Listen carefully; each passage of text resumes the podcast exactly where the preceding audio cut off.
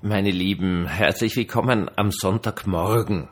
Das hat einen einfachen Grund. Ich habe mir eine ordentliche Verkühlung eingetreten, habe so ein bisschen erhöhte Temperatur, mein Gehirn fühlt sich an, wie wenn es gleich aus den Ohren heraustropfen würde. Also das Übliche heute im Winter. Nichtsdestotrotz möchte ich unbedingt zu dem heutigen Predigtext was sagen.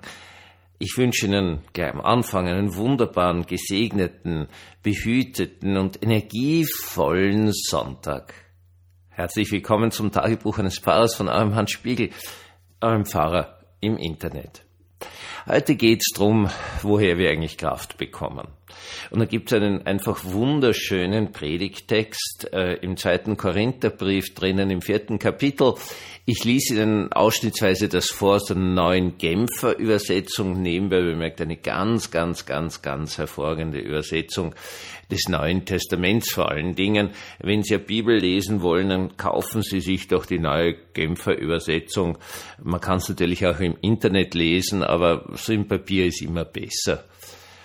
Derselbe Gott, der gesagt hat, aus der Finsternis soll Licht hervorstrahlen, der hat es auch in eurem Herzen hell werden lassen, so dass wir in der Person von Jesus Christus den vollen Glanz von Gottes Herrlichkeit erkennen. Wir allerdings sind für diesen kostbaren Schatz, der uns anvertraut ist, nur wie zerbrechliche Gefäße, denn es soll deutlich werden, dass es Gottes Kraft ist, die in unserem Leben wirkt. Von allen Seiten dringen Schwierigkeiten auf uns ein, aber wir werden nicht erdrückt. Oft wissen wir nicht weiter, doch verzweifeln wir nicht. Wir werden verfolgt, doch nicht verlassen. Wir werden zu Boden geworfen, doch wir kommen nicht um. Auf Schritt und Tritt erfahren wir im eigenen Leib, was es heißt, am Sterben Jesu teilzuhaben. Aber gerade aus dieser Weise soll sichtbar werden, dass wir schon jetzt in unserem irdischen Dasein am Leben des Auferstandenen teilhaben. Meine Lieben, das ist jetzt, ich muss das jetzt lesen, muss jetzt diesen Podcast machen, weil das genau das ist, was ich empfinde. Man wird älter, meine lieben Menschen damit ist man einfach nicht mehr, mehr ganz so leistungsfähig. Aber hoffentlich ist man ein Leben lang dran geblieben, sich auseinanderzusetzen. Auseinanderzusetzen mit dem Seelischen, mit dem Ewigen, mit dem Göttlichen, mit dem Glauben. Und dann passiert ja ganz was Witziges. Man ist eindeutig nicht mehr, mehr so fit.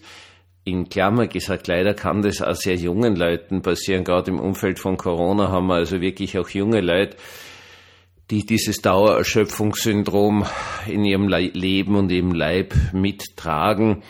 Aber wenn man älter wird, auf jeden Fall. Und jetzt passiert halt was ganz was Spannendes. Ne? Man muss sich die Frage stellen, was tue ich? Wäre jetzt also ganz einfach so, so nur noch vorsichtig und tue immer weniger und, und rede nur noch davon, dass es früher immer besser war. Oder öffne ich mich für die Kraft Gottes, die in mir wirksam sein kann. Das wird neben dem psychosomatisch auch einiges tun für den Körper. Also das ist einmal völlig klar. Aber es wird vor allen Dingen sehr, sehr viel tun für die Seele. Ja, im Laufe des Lebens kommen immer wieder ganz niederschmetternde Dinge daher. Mag das eine Krankheit sein, mag das eine Scheidung sein, mag das, was weiß ich, was für Probleme sein. Das kommt einfach. Also, dass ein Mensch wirklich ein Leben lang so behütet ist, dass ihm gar nichts wirklich Überforderndes passiert, ist sehr, sehr, sehr, sehr unwahrscheinlich. Ja, es gibt einzelne von Gott gesegnete Menschen, denen das nicht passiert, aber das ist schon eher die große Ausnahme. Aber man wird niedergedrückt, aber man geht drunter nicht Grund. Man erlebt Dinge, die einen völlig überfordern, und trotzdem ist man nicht überfordert. Die Kraft des Auferstandenen, meine lieben Menschen, darf in uns drinnen wirken. Man muss nur sich in den Glauben hineinstürzen, aus dieser Verbindung von Gott genug Energie ziehen. Das verhindert, wie gesagt, nicht, dass nach den Regeln dieser sündhaften Welt ganz furchtbare Dinge passieren. Es verhindert es nicht. Also leider nein. Aber es verhindert, dass man daran zugrunde geht. Bitte, meine Lieben, nehmt euch dies an diesen Sonntag mit, in diese neue Woche hinein mit und vor allen Dingen in euer ganzes Leben hinein mit. In uns, so zerbrechlich wir auch sind, darf etwas Unzerbrechliches leuchten. Und dass ihr das spürt und dass ihr davon herleben könnt, das wünsche ich euch von ganzem, ganzem Herzen.